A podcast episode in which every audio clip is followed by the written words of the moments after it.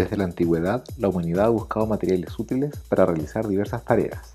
La piedra, el acero, los plásticos y los superconductores reflejan una evolución hacia materiales cada vez más sofisticados.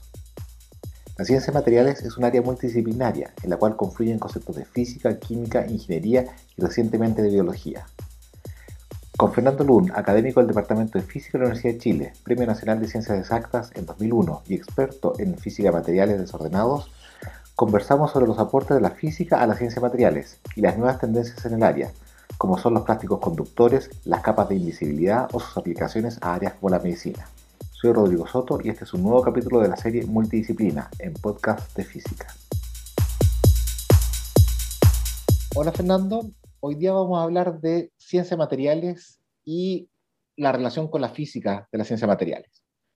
Entonces, para contextualizar, la ciencia materiales es una ciencia que, bueno, tú nos vas a describir bien, pero estudia las propiedades de distintos tipos de materiales que se usan en distintas aplicaciones también y em, la, uno puede ir a los materiales más antiguos, recordando un poco la clasificación que uno ve así en el colegio de la, la, humanidad en la prehistoria, cuando uno tenía la edad de bronce, la edad de hierro, la edad de la piedra, ¿cierto? Por distintos materiales que se usaron para hacer cosas, ¿cierto? Ahora eso es muy antiguo, después se descubrió el acero en el siglo XIX y tuvimos toda una revolución asociada con ese material que era eh, muy, muy, muy firme. Y el siglo XX, y quería partir con eso antes de ir a los materiales más modernos, estuvo marcado por dos materiales claves, ¿cierto? El silicio en la electrónica y los plásticos. Entonces, te quería preguntar primero, ¿por qué esos dos materiales cambiaron tanto las tecnologías del siglo XX? ¿Por qué fueron tan importantes? Mm, no, por supuesto, tienes toda la razón, que son dos materiales clave que cambiaron la vida cotidiana de toda la humanidad. En realidad, un poco, haciendo un poco marcha atrás acerca de lo que tú decías de la edad de piedra, de la edad del fierro y tal.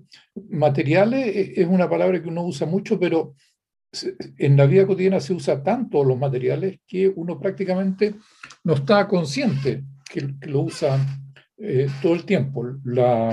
El silicio y, los plásticos que, que menciona son buenos ejemplos. Si partimos por el silicio, a, fines a mediados del siglo XX eh, se empezaron a fabricar, eh, bueno, el silicio es un semiconductor, es decir, conduce la electricidad solamente si se aplica un campo eléctrico mínimo, a diferencia del cobre, por ejemplo, que conduce la electricidad, no importa cuán, pequeño sea el, eh, campo eléctrico, que es la diferencia de voltaje que se le aplica al alambre cobre. Entonces el silicio es un eh, semiconductor y tres personas que eran eh, Shockley, Bardeen y Brattain eh, descubrieron o inventaron que con esa propiedad podrían, podían hacer circuitos eléctricos, en particular podían hacer diodos. Y después empezó a hacer triodos, amplificadores, rectificadores, y eso revolucionó entre en los años 50 toda la electrónica. Tal vez algunos, yo todavía me acuerdo de las radios, los televisores, eh, los tocadiscos, eran unas cosas enormes, porque toda la electrónica estaba hecha con tubos de vacío que eran del porte de un puño. Con eh, el advenimiento de los transistores, basado sobre todo en la física del eh, silicio, todo eso se pudo miniaturizar. Y todo esto, todos los entonces, no solo eso, las radios, los televisores, los tocadiscos que ya existían se pudieron miniaturizar, pero eso a su vez apalancó toda una industria que fue posible miniaturizar, especialmente todo, todo lo que tiene que ver con computación. Los primeros computadores también, que se basaban sobre la electrónica antigua, eran hiper primitivos para nuestra visión de hoy, pero ocupaban piezas enteras. Con eso fue posible comenzar la computación digital y llegar hasta el, grado que estamos hoy. Hay un aspecto de la física del silicio que no se menciona mucho, que yo creo que fue clave en, eh, en posibilitar este cambio de paradigma como material para la electrónica. Y es que el silicio es un semiconductor, pero para que pueda ser usado en la práctica, tiene que ser un monocristal, es decir, todos los átomos de silicio tienen que estar ordenaditos, y sin impurezas en su interior. las impurezas tienen que ser menores a unas pocas partes por millón. Y eso tiene que ser muy controlado. Y súper controladas. ¿De qué tipo le estás poniendo la impureza? Súper controladas. ¿De qué tipo y cómo están distribuidas? Y la, y la cantidad de impurezas. O sea, tienen que ser pocas. Y cuán pocas uno tiene que saber. Si son un poquito más, un poquito menos, importa porque cambian las propiedades.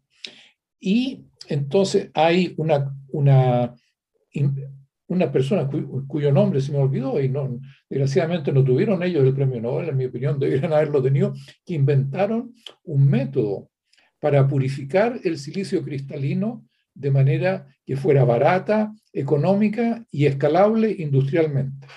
Y eh, a posteriori es relativamente simple, uno toma silicio y le derrite la superficie.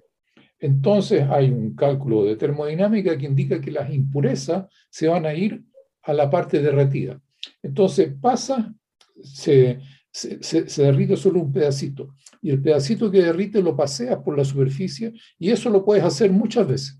Y si lo haces muchas veces, termina no solo con un pedazo de silicio que es un monocristal, que es muy puro, sino que también tú, por el número de veces que has repetido este proceso, conoces con mucha precisión cuántas son esas impurezas. ¿Cuántas te quedaron? Y eso es algo que, se usa actualmente. Con los polímeros pasó, con los plásticos, pasó algo, digamos, contextualmente parecido, si bien técnicamente bien distinto. Los plásticos existen desde el principio del siglo XX comerciales, existía de nuevo, la gente de mi generación se acordará de la baquelita que existía, pero era un, un plástico quebradizo. Ah, pero a principios de los años 50, dos personas, estos sí sacaron el premio Nobel, Ziegler y Nata, un, un alemán y un italiano, inventaron una, una reacción catalítica que permite polimerizar el polietileno y el polipropileno. Son, eh, son carbonos e hidrógenos. Y de nuevo, eso, el método que inventaron es eh, barato, simple y fácilmente escalable a escala industrial. Entonces, eso es, esta persona sí eran buenos por los negocios, habían patentado el, el, patentaron el método, claro que trabajaban en una institución y los royalties de la, de la patente van hasta el día de hoy a, esa institución, que es la institución Max Planck en, en Alemania. Y eso yo creo es algo que, que esos dos materiales, como tú muy bien indicas eh, nos cambiaron la vida en, dos ámbitos muy, muy cotidianos. Claro. claro, porque uno encuentra por todos lados eh, el plástico, ¿cierto? Haciendo, para fabricar lo que sea, ¿cierto? tiene eh, este rol como más bien estructural, te sirve para hacer cosas que tienen forma, pueden hacer fuerzas, pueden sostener un objeto. Y, y entonces hay, tú me corriges, hay una clasificación que uno podría dar de los materiales entre si son más bien funcionales, si son para hacer cosas, o si son más bien estructurales, que, es, que resisten fuerza. ¿Cómo es esa clasificación? Y si nos puede dar otro ejemplo aparte de los plásticos de esto. bueno, eh, si quiere, históricamente el acero que, que mencionábamos al principio es como el arquetipo de material estructural. Se usa para hacer estructuras de edificios, de puentes y tal, o el concreto en, en un país sísmico como Chile, el, el acero no, no, es un buen material de construcción, hay que, hacer, hay que hacer paredes que sean resistentes a los esfuerzos de corte cuando se mueve el suelo. Y materiales eh, funcionales son eh, el cristalino del ojo, es un eh, material funcional, pues, enfoca los rayos de luz para que se enfoquen en la retina y uno pueda ver después eso se transforme en impulsos nerviosos que el cerebro decodifica, en fin.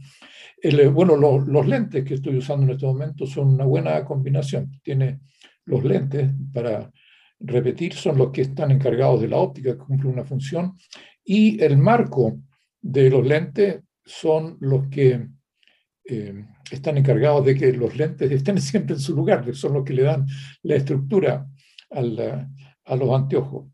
Y así hay, bueno, hay interés desde hace ya bastante tiempo en tratar de encontrar materiales eh, multifuncionales, o sea, materiales que sean estructurales y que cumplan una misma función eh, a la vez. en los sensores, por ejemplo, uno puede... Eso se da sobre todo, me parece, en, con objetos que son comparativamente pequeños. O sea, el, acero, el concreto, estamos hablando de cosas de metros, de decenas de metros, eso lo llamo grande. Pequeño, llamémoslo eh, centímetros, milímetros. Sensores como los materiales que las celdas fotoeléctricas que detectan luz para que se corte un circuito y entonces al cortarse un circuito se ejecuta una cierta acción. Se cierra una puerta o se prende una luz. Entonces, qué sé yo, materiales que al mismo tiempo que forman parte de la estructura de la celda, ellos mismos, al recibir un impulso, traduzcan ese impulso en, generalmente en una señal eléctrica. los electrones son en general la, fuente preferida de transmitir eh, energía en, en, las funciones que tengo en mente. La óptica también, pero al final la, la luz, los fotones, al final se traducen, como decíamos, en impulso eléctrico, como en el sistema nervioso va a llegar al cerebro, el, tarde o temprano los electrones importan. Claro. y ahí eh, un tema importante es la integración entre los distintos materiales, que es un tema que hablamos en, otro eh, podcast del premio Nobel a, John Kilby, que desarrolló el circuito integrado, donde se le ocurrió de la forma de cómo integrar distintos tipos de materiales para que, en este caso, en circuitos, que puedan coexistir bien, ¿cierto? Pero en el caso de, sensores, lentes y cosas así, cada uno tiene que integrarlos para que coexistan bien. Por ejemplo, que eh, todos tengan la misma dilatación térmica, o si no la cosa se rompe. No, por supuesto, y eso lleva a un, tema también que uno puede tener, eh, qué sé yo, eh, todos en, Chile conocemos bien el cobre, la conductividad eléctrica del cobre es lo que sostiene la economía del país en, gran parte, y hablábamos recién de los polímeros. Entonces, los plásticos. Los plásticos son, uh, son blandos, son livianos, pero no conducen la electricidad. Entonces, el, uh, eh, uno, uno, se puede hacer la pregunta, ¿qué pasa si a los polímeros le pongo un poquito de cobre? ¿Mm? De modo de no de, mantener la plasticidad del, eh, del, plástico, pero mejorar su conductividad eléctrica. Y entonces, bueno, uno puede, ahí es un balance delicado, porque si le pongo mucho cobre, entonces ya es puro cobre, no, no funciona. Si le pongo muy poco cobre, puro plástico, tampoco funciona. Entonces, es, es un tema de investigación actualmente con, con distintos materiales a los cuales, como plástico, a los cuales uno le quiere poner cositas pequeñas para modificar un poco sus propiedades, cuánto uno le pone, y eso tiene que ver con lo que tú recién mencionabas de la compatibilidad, porque el, eh, si, si tengo los, digamos, supongamos que tengo pedazos de alambre, ¿ah? de, no sé, de un centímetro. Tengo muchos alambritos muy finos de cobre de un centímetro y de una décima de milímetro de espesor y los pongo en, una, en, un plástico derretido, en una olla con, con, plástico fundido. Los pongo así como quien pone sal. Y entonces, pero lo, lo enfrío, que se solidifique todo eso. La, hay, hay un problema, por ejemplo, cuando los electrones se, pasan de la punta de, un alambre de cobre y quieren pasar al otro alambre de cobre, tienen que pasar por el polímero. Entonces, e, eso es, eh, es un problema, porque no, no, no, no, encajan. La, geometría, por último, es, la misma, los enlaces químicos son distintos, y es, ese, ese tipo de detalle es, eh, es un detalle bien importante cuando uno quiere especialmente eh, encontrar materiales que cumplan una determinada función eh, a partir de otros que, no tienen nada que ver. O sea, en el ejemplo que estoy mencionando de alambres de cobre en una matriz de polímero, eh, por ejemplo, uno quisiera una cosa que, así, que al apretar el polímero, entonces se juntaran lo suficiente los pedacitos de alambre de cobre de modo que condujeran la electricidad. Entonces eso, si eso está suficientemente bien sintonizado, puedo transformar eso en eh, un detector de presión, ¿no es cierto? Porque si lo aprieto hasta un cierto límite, lo aprieto, lo aprieto, lo aprieto, no conduce la electricidad. Y tac, justo paso un cierto umbral y sí conduce la electricidad. Entonces hay un cambio ahí, sí o no, que es algo bien, eh, bien útil eh, para fabricar dispositivos. Y aquí tú, tú, me llevaste un tema que te lo voy a preguntar después, pero es sobre estos materiales que uno mezcla dos de, de propiedades bien diferentes, ¿cierto? Un metal conductor con un plástico en este caso, que son estos materiales que uno llama los compositos, ¿cierto? O materiales heterogéneos. Y eh, aparte de eso, hay otros que son bien cotidianos para, para, uno, por ejemplo, la espuma, ¿cierto? Que es una mezcla de un líquido con un gas y que la cosa parece un sólido, ¿cierto? O, o, el concreto, que uno mezcla cemento con piedra y que es una cosa que es mucho más resistente que, que ambos. Eh, ¿Por qué pasa eso? E, e, es bien paradójico que para mí que uno mezcle eh, un líquido con un gas y salga una cosa que parece sólido como una espuma. ¿Y, y, qué aplicaciones tiene eso? ¿O qué otro tipo de materiales compositos uno empieza a investigar ahora? Ah, sí, el, eh, es, es, un tema. ¿ah?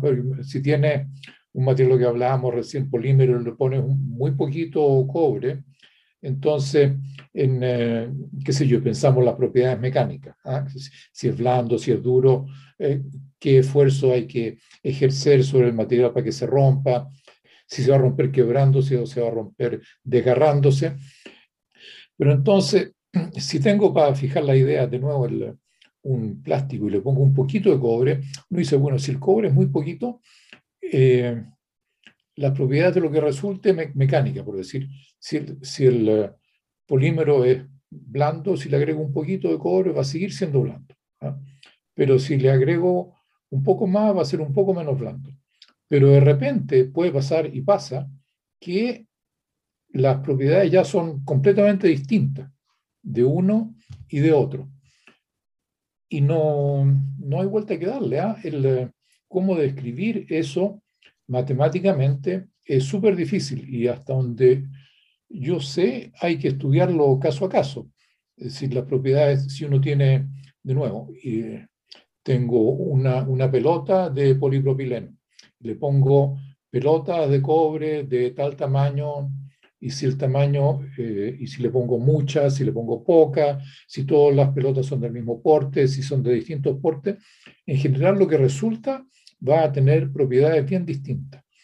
Y no, no hay, hasta donde yo sé, una receta única, que uno dice, ponga un, software, ah, en que uno diga, ponga aquí el tamaño de su pelota de cobre, ponga aquí la propiedad del polímero, y lo que le va a resultar va, va a, ser, va a ser tal cosa. No, no creo que exista.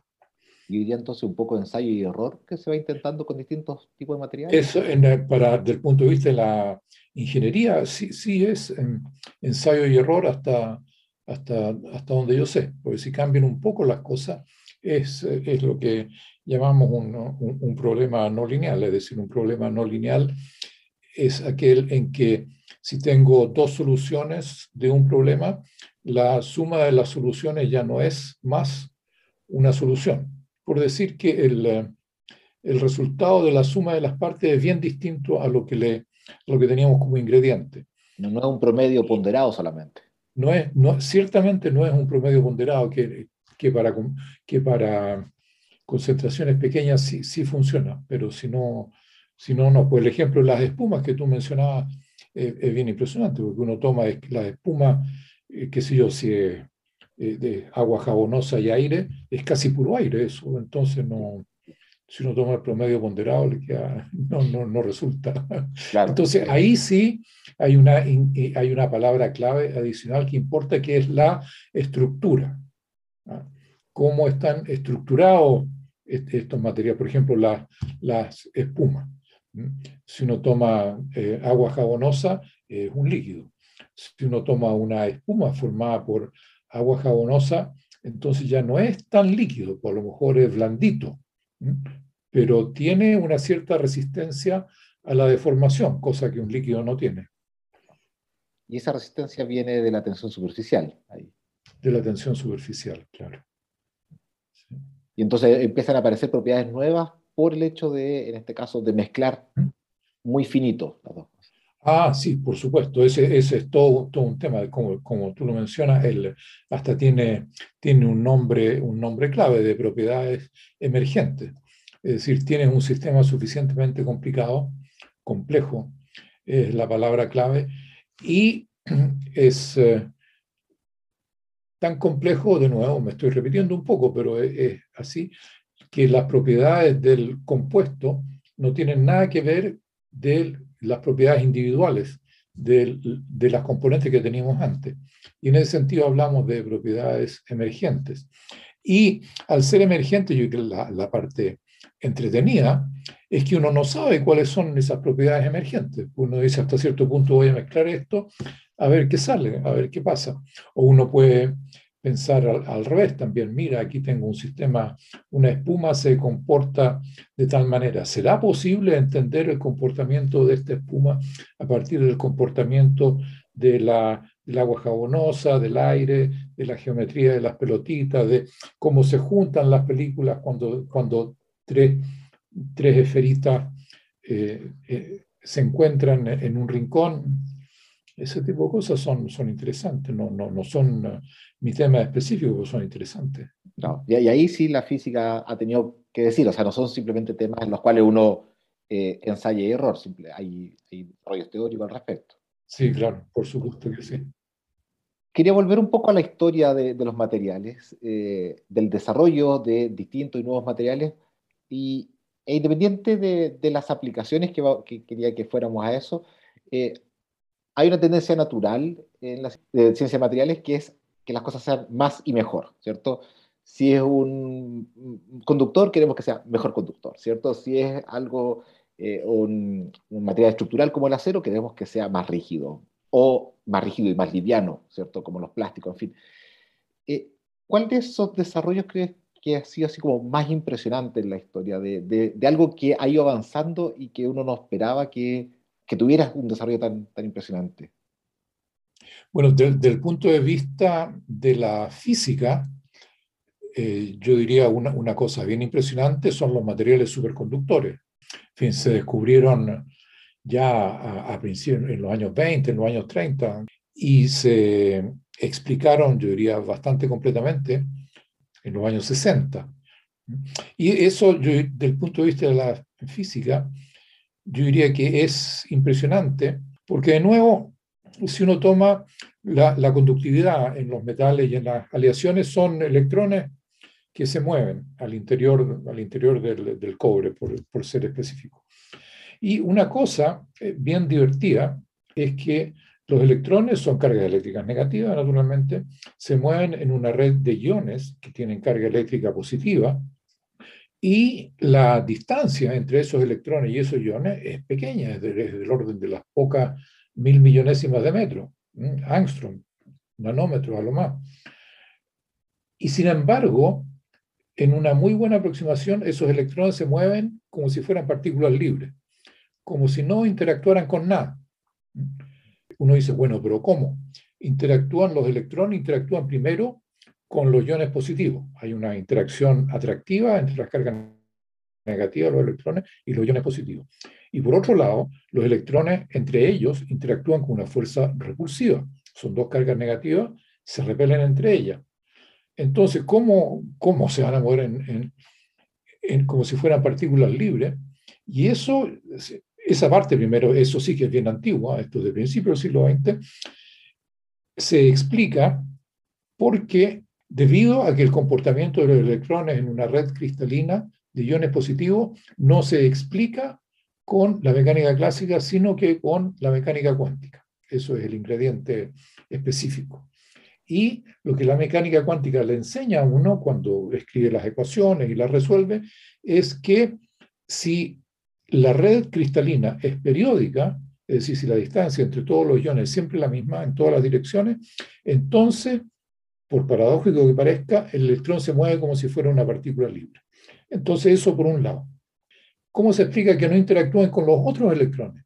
Porque el hecho de que haya cargas positivas apantalla la carga negativa de un electrón. Entonces, ese, ese modelo se puede, eh, se puede enriquecer. Uno puede decir, bueno, pero esto de que los electrones no interactúan entre sí eh, es una aproximación. Vamos a, vamos a eh, incluir el hecho de que el apantallamiento de la red no es completamente perfecto. Entonces hay una cierta interacción y eso cambia las cosas. Después resulta que a, a temperatura distinta del cero absoluto, los iones de la red no están quietos, se están moviendo, están vibrando todos un poquito. Entonces la red no es perfecta, no es perfecta, perfecta. Entonces vamos a incluir ese ingrediente también y vamos a ver cómo eso modifica las propiedades del conductor que uno tenía bajo la premisa de que eran partículas libres. Entonces todo eso se puede hacer y explica un montón de cosas, pero lo que no puede ese modelo es explicar la superconductividad. Es decir, que hay ciertos materiales que bajo una cierta temperatura la resistencia eléctrica cae abruptamente a cero. No, no, que se haga chica, se hace cero. Es decir, se hace más pequeña que la precisión con la cual está hecha el experimento. Entonces la gente se quebró la cabeza durante mucho tiempo con eso.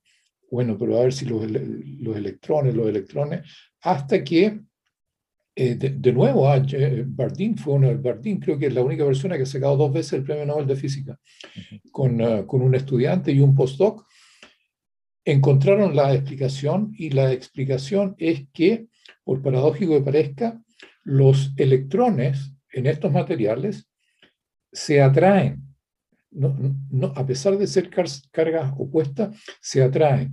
Y el hecho que esa atracción existe, que esa fuerza sea atractiva, se debe a las vibraciones de la red en la cual están inmersos. Y eso ocurre para ciertos materiales, no ocurre para otros, pero eso, eso a mí siempre me sorprendió como, como explicación, porque eso realmente sale completamente fuera de la caja. No, no, no, hay, no hay por dónde obtener ese resultado como una perturbación sobre las aproximaciones que, que había antes. Y claro, eh, con eso uno genera materiales que tendrían poca resistencia o, resistencia nula, ¿cierto? pero hasta el momento todavía son de muy baja temperatura. Ah, claro. Y periódicamente, bueno, uno dice, bueno, si estas cosas conducen la electricidad con tanta eficiencia, entonces tiene que servir para algo. Resistencia cero.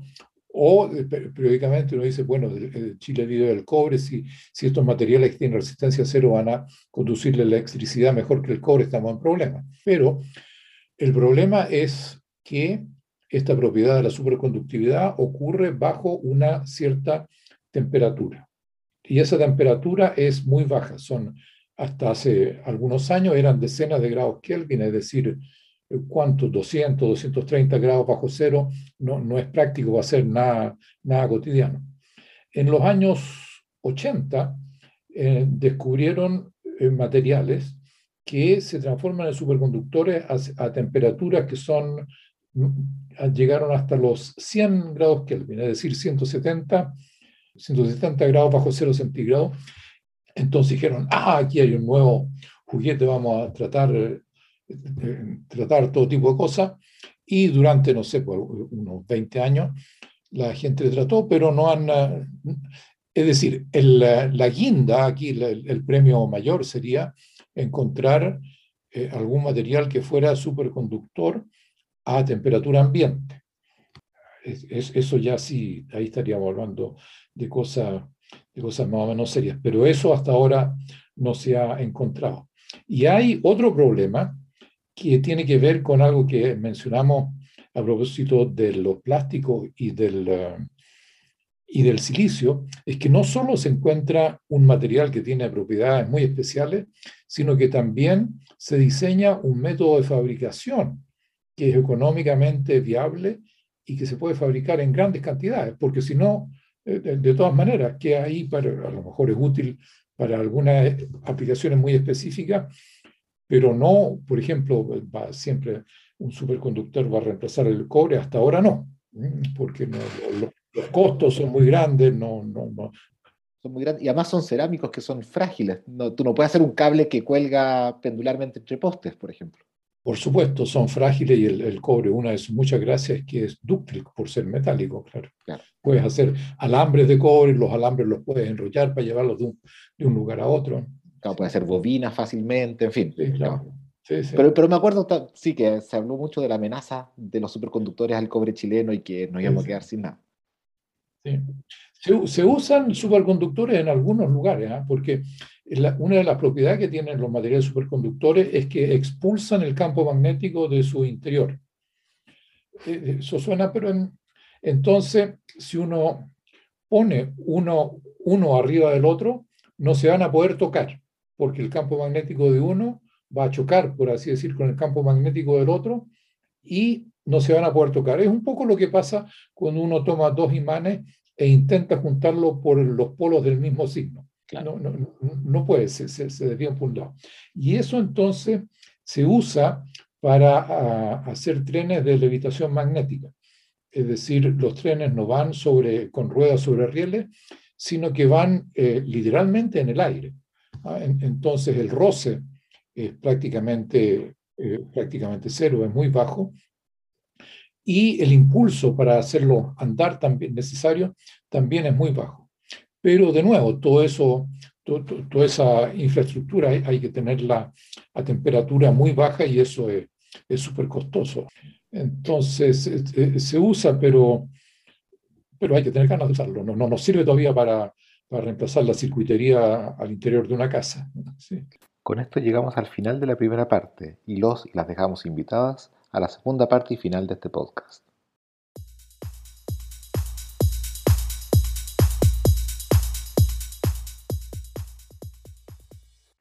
Síguenos y comenta este podcast en nuestra página web, Facebook y Twitter, Podcast de Física.